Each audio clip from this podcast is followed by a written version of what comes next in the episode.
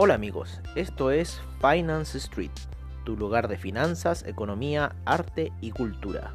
Bienvenidos.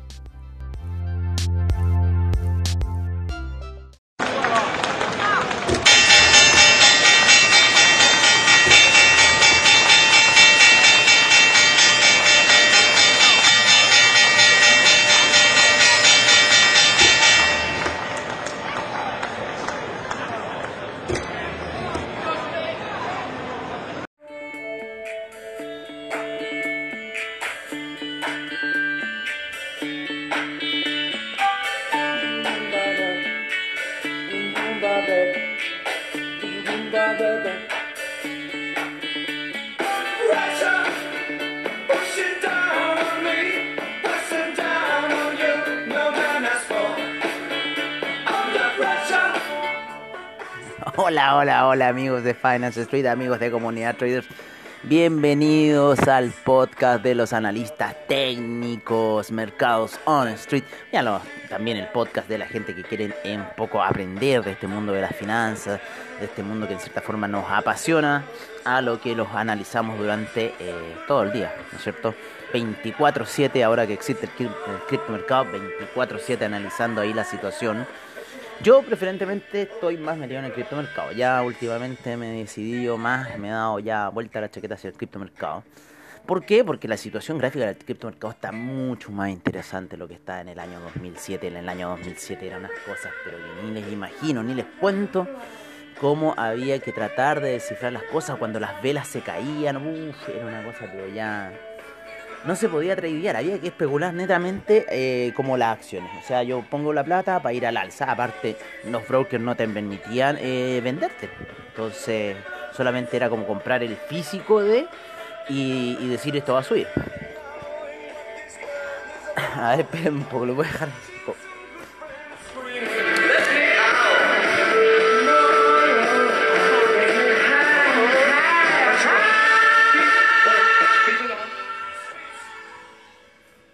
Qué mejor que en este tema Under Pressure, ¿no es cierto?, de Queen con David Bowie. Genial. Hoy, eh, 7.42 de la mañana, ya si están escuchando este podcast a las 10, es tarde ya un poco de las cosas que vamos a estar hablando, pero sin embargo, para refrescar un poco lo que sucedió ayer, eh, un día de mercado interesante, los mercados muy, muy interesantes. Ayer estábamos en la oficina ahí en Comunidad Traders, ¿no es cierto?, con la... Con la con los avisos de compra que había dado Tazuli, yo lo seguí, eh, me fue bien. Otro chico también que estaba dando ahí su examen, ¿no? Con nosotros en el curso de el, en el curso básico. Eh, le fue bastante bien. Una cuenta pequeña, pero pero bastante fuerte y le fue súper bien. Eh, ¿Y cómo se llama? Y habíamos apostado al alza, oye, pero nadie se fijó en cierta forma de que el, en el gráfico de una hora había llegado a la media de 200, estaba por debajo de la media de 9 periodos, estaba, eh, en el gráfico de 5 minutos fue que yo me fijé que le había ido a hacer eh, resistencia fuerte con la media de 200 periodos. Y eh, de esa situación, de ahí en adelante empezó un sell-off, pero de aquellos, de aquellos, de aquellos, cayendo el índice más de 400 puntos, por lo menos, y hoy día en la noche llegó casi a sus niveles más bajos haciendo retroceder al índice aproximadamente al Nasdaq, si lo calculo bien, unos 700 puntos de haber caído. Así que estamos en un retroceso, estamos en un bearish market. Eh, si vemos las velas diarias, van, parece que esta cosa va a ir a buscar los 11.900, ahí donde está eh, la la cómo se llama la vela de eh, no no la vela sino que está eh, la media de 200 periodos en gráficos daily. Así que bueno estamos en retroceso fuerte eh, del Nasdaq de los índices en general también. Ayer el Russell 2000 también perdiendo mucha fuerza el Dow Jones perdiendo mucha fuerza el S&P yo pensé que le iba a pegar después al Nasdaq sin embargo el Nasdaq se termina acoplando en realidad a esta gran sell-off que ocurrió el día de ayer en los mercados. Así que eh, bueno, viendo un poco esa situación, tomando ahí un poco las notas del caso, eh, y bueno, ya ahora se encuentra ligeramente alcista luego de que eh, partiera en la sesión nocturna. ligeramente hacia la baja y ya en el comienzo europeo empezaron las posiciones de compra eh, para los distintos índices. El Nikkei llegó a caer eh, hasta la zona de los 28.000 aproximadamente, ya se está recuperando, volvió nuevamente a la zona de los 29.000. 400 se encuentra ahora lateralizando, un muy bonito valle, si lo pueden ver con las gráficas lineales, muy bonito valle, así que yo creo que hoy día vamos a tener un día positivo para los mercados, luego de este valle que está terminando de hacer. Así que yo creo que va a ir a buscar un poquito niveles altos. Recuerden que está haciendo el juego ahí con la media de 50 periodos. Eh, en cierta forma causando un poco de resistencia. Si bien rompe ligeramente hacia el alza, luego vuelve a caer. Así que ojo con esa situación. La media de 200 está bastante alejada y se va a seguir al parecer alejando más, por lo menos lo que es los gráficos de una hora. Así que eso es una situación muy interesante dentro del mercado. Vamos a ver cómo se comportó el SIP. El SIP fue una de las caídas más grandes que de, la jornada, cayendo casi 200 puntos, ¿no?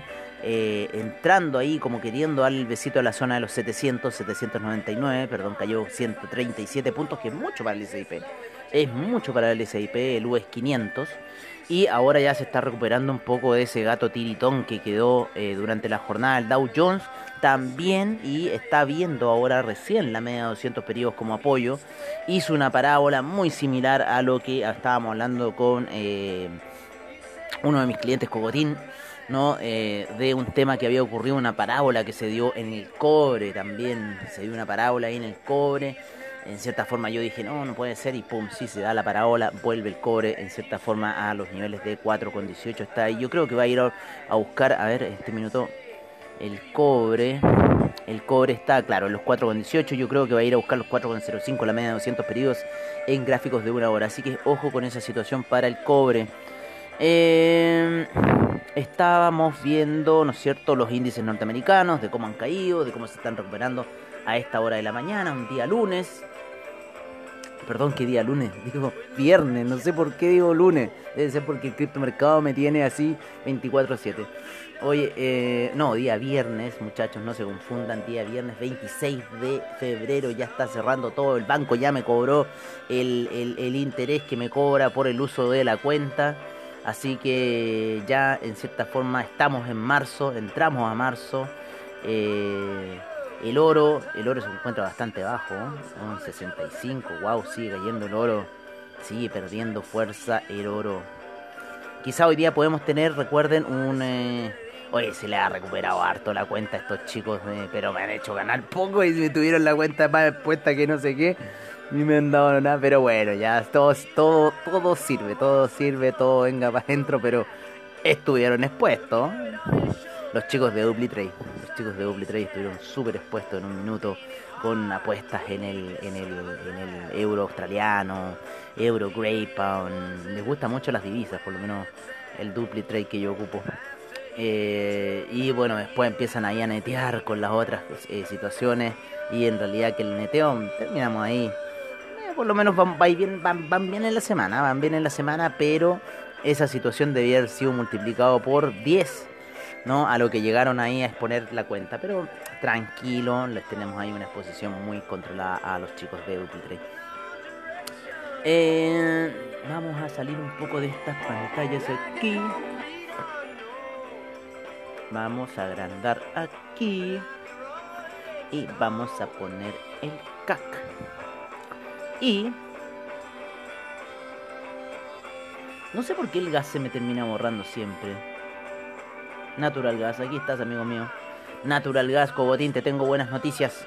Bueno, yo creo que ya las estás viendo. Pero vamos a seguir un poco con los índices. Estamos con un DAX alcista, muy alcista. Una jornada muy, muy, una salida muy alcista para el DAX mucha compra en el DAX luego de esa gran caída del día de ayer. El índice español, increíble la salida, media de 200 periodos en gráficos de una hora, una salida espectacular. Voy a ir a ver el CAC, porque si ya que estos muchachos me están diciendo que están así, vamos a ver el CAC también saliendo de forma portentosa luego de la caída ayer del CAC. Oye, cuando ocurran estos desplomes, pongan a seguir, pongan... Eh, sigan, sigan, sigan los índices europeos, sigan los índices europeos porque algunas veces se afectan mucho estas cosas, principalmente el CAC, ¿no? El CAC ayer, uff, terminó, pero ametrallado. Y hoy día está saliendo súper fuerte, ya lleva recuperado yo creo un 50% de la operación hasta este minuto, así que va subiendo en cierta forma el, eh, el CAC. Así que está interesante la situación del CAC. Ojo con, ojo con lo que estamos ahí viendo. Aparte de viendo, estoy viendo una situación de ya las señales de Ethereum nos dan compra. Hace rato ya, hace, a partir de las 7 de la mañana. ¿Qué hora es? ¿No es cierto? 7 de la mañana. Velas de 15 minutos. Ya va a cambiar esa vela. Ah, mira. Le queda poco. ¿Se está moviendo? No la veo moverse mucho. Vamos a pedir un refresh. Refresh.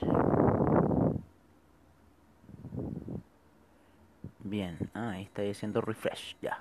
Yéndote hacia ahí, hacia abajo. No me asustes, no me asustes. Todavía sigue la señal de compra. Estamos dentro de la señal. Estamos dentro de la señal y yo creo que está saliendo también ya el Bitcoin, también se hizo un valle. Ya vamos a llegar allá. Por ahora estamos en los índices, una salida portentosa del índice español del eh, índice CAC. El, índice español recuperó un 100% de la caída, ojo. El DAX y el CAC van en un 50%, los índices norteamericanos recién un 30% después de la caída de ayer. Así que ojo con la situación que se está dando. Eh, vámonos con los metales preciosos si les gusta. A mí me gustan. Los metales preciosos, ¿qué señales nos están dando? ¿Qué aviso nos están dando? Por lo menos el cobre ya está en retroceso. Yo creo que hoy día va a ir a buscar los 4,05. Media de 200 periodos en gráficos de, eh, de. ¿Cómo se llama? De una hora. La plata. la plata, por su parte, está ahí muy cerca de los gráficos de 4 horas eh, en la media de 200 periodos y cayendo. Así que la plata parece que también eh, puede ser que vaya a ir a la zona de 25. Ojo. El oro, el oro se encuentra eh, después de la caída de ayer, en cierta forma siguiendo la parte inferior de la línea de tendencia, porque ya llegó a la parte superior de la línea de tendencia, pero en el canal bajista, el oro está en un canal bajista de 4 horas canal bajista de 4 horas para el oro. Así que véanlo bien en sus pantallas. Si lo pueden en el celular, denlo vuelta, ¿no es cierto? Pónganlo horizontal el celular para que puedan ir viendo este canal bajista en gráficos de 4 horas, donde la oscilación de la media de 20 periodos está muy interesante, donde eh, la oscilación de, también de la media de 50 periodos a la baja también, y la directriz que está dando la media de 200 también está muy impresionante. Así que estamos ya también llegando a puntos, yo creo que de compras. Yo creo que la zona que estamos ahora, un poquito ahí, los 50, está en una zona de compras. Eh, de hecho, nosotros ayer apostamos por esta zona eh, para Take Profit y está dando resultados. El platino también está con un canal bajista en 4 horas, mucho más eh, tenue que el del oro, pero en cierta forma está tomando un color de canal bajista el, el platino. Así que ojo con el platino. Eh, Vámonos con los hidrocarburos y aquí mi amigo Cogotín va a estar contento porque el gas natural rompe la media de 200 pedidos en gráficos de 4 horas, con lo cual ya el camino descendente se está marcando para el gas natural. En el petróleo calefacción estamos aquí por debajo de la media móvil de 50 pedidos. En la gasolina también por debajo de la media móvil de 50 pedidos. Tomando algunas pequeñas velas alcistas luego de la contracción muy, muy ligera, muy tenue ayer eh, recuerden que ya estábamos especulando los niveles entre 65, ¿no es cierto?, a 69, que podría estar marcando el petróleo debido a la media de 200 periodos en gráficos mensuales, así que sería un punto importante eh, como resistencia, por lo menos en, en, los gráficos weekly, el petróleo yo creo que ya estaría completando su tercera vía alcista, con lo cual los tres caballos blancos se estarían dando. y en ese aspecto, eh, claro, aunque hubo un caballo ahí medio raro la semana pasada, pero el que va ahora va directo a la zona de los 66. Así que ojo eh, que podríamos estar viendo los 66, yo creo, con el petróleo antes de empezar algunas correcciones hasta los niveles de 52 y quizás hacer un canal eh, como lo hizo el año 2019, eh, que se quedó lateralizando entre los 66 y los 52 todo el año el petróleo. Estuvo yo creo muy aburrido, muy aburrido. Y ya el año pasado fue el mejor año del petróleo en cierta forma con el desplome, luego con la subida. Así que ojo con lo que está pasando en el petróleo. Eh, y el petróleo para calefacción y la gasolina, ¿no es cierto? Siempre hay que seguirlos todos paralelos a esos, a esos tres bandidos y a su compañero el gas que en cierta forma es como un escudero, yo diría el gas, no, no es como un compañero, es como un escudero prácticamente. Nos vamos a saltar al café, el café se encuentra en una zona ahí bastante... Eh, crítica, por decirlo así. Ya está por debajo, empezando sus operaciones en gráficos de una hora por debajo de la media de 20 periodos. Así que yo creo que la presión bajista podría llevarnos a la media de 50 periodos, con lo cual la zona de los 134 sería bastante interesante. Llegó ayer a la zona máxima 141-140 eh, de unas gráficas daily que tiene. De unos máximos daily que les vamos a decir inmediatamente cuándo son esos máximos. A ver. Esos máximos son eh, de diciembre del 2019 aproximadamente. Y eh, ya está en esa zona, así que yo creo que vamos a empezar a ver una contracción bajista. Si yo veo la figura en daily, ya se está cumpliendo la figura de repetición. Así que eh, yo creo que ya deberíamos estar viendo algún camino bajista para el café. También porque a esta época, ¿no es cierto? Ya también el consumo del café empezaría a disminuir porque ya no estamos en invierno, así que eso también, si ustedes se fijan, el precio sube a partir de octubre, ¿no? Porque tenemos también un mayor consumo. Ahora, claro, tenemos eh, eh, junio también. Y eh, bueno, marzo, en esa fecha empieza ya a caer el precio. Así que estamos ya entrando a la caída del precio del, del café. Hasta junio por lo menos sería esta caída. Así que ojo con lo que les estoy diciendo, analícenlo pero yo creo que ya estamos en el ciclo de bajada para el café. Eh, nos vamos a ir con el dólar peso. El dólar peso está subiendo fuerte eh, debido a esta, a esta en cierta forma eh, depreciación que sufrió el, cobre, ¿no es cierto? De los 4.36 ya está cayendo en la, 4, en la zona de 4.17. estamos vendidos en, en, el cobre, ojo, estamos vendidos. y em, eh, ¿Cómo se llama? Claro, ayer tuvo un alza súper fuerte, muy muy fuerte después de que tocara nuevamente esa zona de los eh, por debajo de los 700. Llegó inclusive hasta niveles de eh, 698. Por ahí anduvo el cobre, eh, perdón, el dólar peso y luego empieza esta alza que lo llevó a subir 14 pesos, 14, 16 pesos. ¡Wow! Pero esto es un abuso, esto es un abuso por parte del dólar peso, yo les digo inmediatamente. Pero también hay que tener cuenta de que eh, estamos analizando un poco esos 500 eh, a 600 millones de dólares que no han entrado por el tema de exportaciones. Entonces yo creo que ahí está la especulación. Ahora que los bancos no han querido vender y que el precio para mí eh, de mi manera personal, del dólar peso debería estar más bajo, debería estar más bajo. Yo creo que va a ir a buscar la media de 200 periodos en gráficos de 30 minutos a la zona de 7.22 y yo creo que luego volveríamos a ver una contracción del precio si es que el, el, cobre empieza a dar señales de que se va a mantener en los 4 dólares y yo creo que así va a ser. Así ojo con la situación del dólar peso. Estos tipos están inflándolo y vamos a ver qué va a pasar. El, el euro se está cayendo muy muy fuerte muy muy fuerte y el dólar index obviamente que está subiendo muy muy fuerte.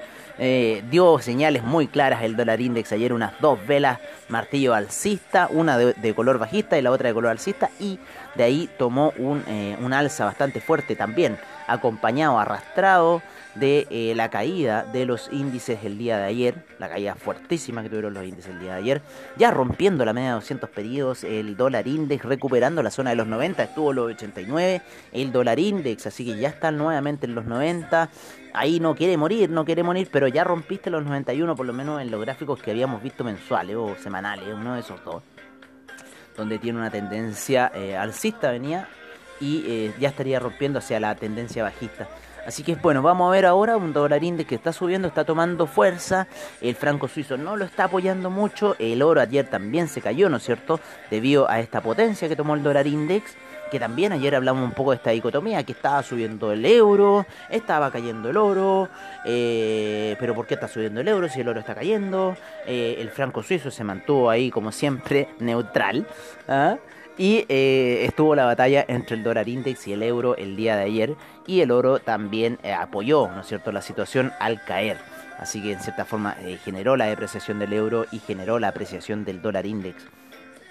Así que eso por ahora, ¿no es cierto?, con lo que es el tema de el,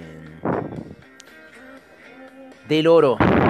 el oro y las divisas. Nos vamos ahora ya cerrando, ¿no es cierto?, lo que más me está gustando a mí, el criptomercado ¿no? Y principalmente con el Bitcoin y con el... Em, y con el Ethereum, les voy a dar una recomendación muy buena que descubrí ayer dentro de todas las páginas que me dedico a ver del criptomercado. Y mi recomendación es que ocupen una media de 14 periodos en exponencial, ¿vale? Ocupen esa media de 14 periodos porque es lo que están ocupando los traders de, eh, de cómo se llama, de las criptomonedas para dar sus señales. Señales de compra, señales de venta. Así que está muy interesante cómo se está utilizando esa situación. El Bitcoin, por lo menos en gráficos de 15 minutos, está ya por sobre la media de 20 periodos, con lo cual ya eh, la tendencia buy ya se ha generado desde a eso de las 7 de la mañana. Yo creo que va a ir a buscar la zona de los 48.000 el Bitcoin, está en 46.000. Llegó a una zona importante que estábamos especulando ayer en el seminario que damos para los eh, clientes de... Eh, eh, ¿cómo se llama?, del WhatsApp del criptomercado y habíamos especulado un poco de la zona de capitalización de mercado de los 800 mil millones de dólares. ¿Por qué? Porque están entrando muchos institucionales a comprar Bitcoin, ¿no? Em, estábamos leyendo ahí una, una institucional muy poderosa. Bueno, Square, ¿no es cierto? Square compró aproximadamente 170 millones de dólares en Bitcoin hace poco de la caída pero eh, MicroStrategy. MicroStrategy es una de las grandes eh, tenedoras de, eh, de, ¿cómo se llama?, de Bitcoin. Hoy estoy viendo un comercial aquí con la... No sé si se la habrán arrendado o no. Aquí la, Angelina Jolie. Tiene cara de Angelina Jolie, pero perfectamente puede irte a buscar una ucraniana, weón, y le sacáis una foto así para Santander. Tomándose un café como que en el World Café. Oye. Qué chistoso. Ahí me la cambiaron, ahí me escuchaste me pusiste el guatón, me pusiste el guatón feo de Chel. ¿Ah? Ay, weón, puta, cómo me cambian el tema, lo bueno, no decir, oye, la computación, los algoritmos, todas esas cosas, la ciberseguridad. Ténganle un ojo, amigos. Cuidado. Qué canción más grande, en cierta forma, como para estar terminando ya este análisis que estamos haciendo del, del criptomercado, del mercado en general. Eh, por lo menos como les digo, eh, estábamos viendo la situación ayer de eh, los institucionales y 800 mil millones era una cifra importante para ir a buscar en market cap y si lo dividíamos por el número de criptomonedas nos da la zona de 43 mil que fue a atacarla hoy día en la noche el Bitcoin, así que es bastante interesante, ya está dando unos respiros, venía cayendo desde los 51 mil el día de ayer, así que fue una contracción bastante fuerte la que sufrió y está rebotando ya en la zona de 46 mil con miras de ir a buscar los 48 mil, yo creo por el día sería bastante bueno saliendo de este valle que está ahí el, eh, el Bitcoin. Bueno amigos de Finance Street, con esta genial canción Duel of Fates de John Williams ahí en Star Wars 1, ¿no es cierto? Cuando es la gran pelea final de espadas láser entre Obi-Wan Kenobi y Darth Maul ahí de las Fuerzas Oscuras.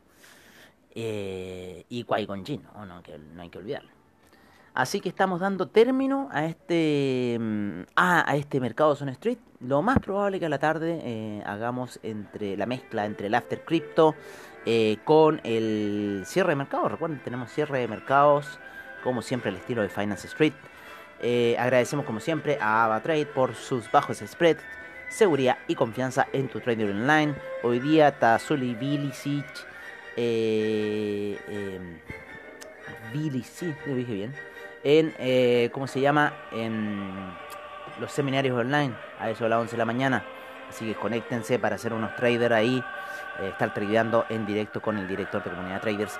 Ah, agradecemos a investing.com, a CoinGecko, a Coin360, a Cointelegraph, a Trading Economics, a Fiat League, a Anchor, a oilprice.com, a Market Business Insider, a Gold and Silver a todos los que hacen posible este programa, slickcharge.com, a toda la información que tenemos para ustedes y entregárselas de la forma más fidedigna posible.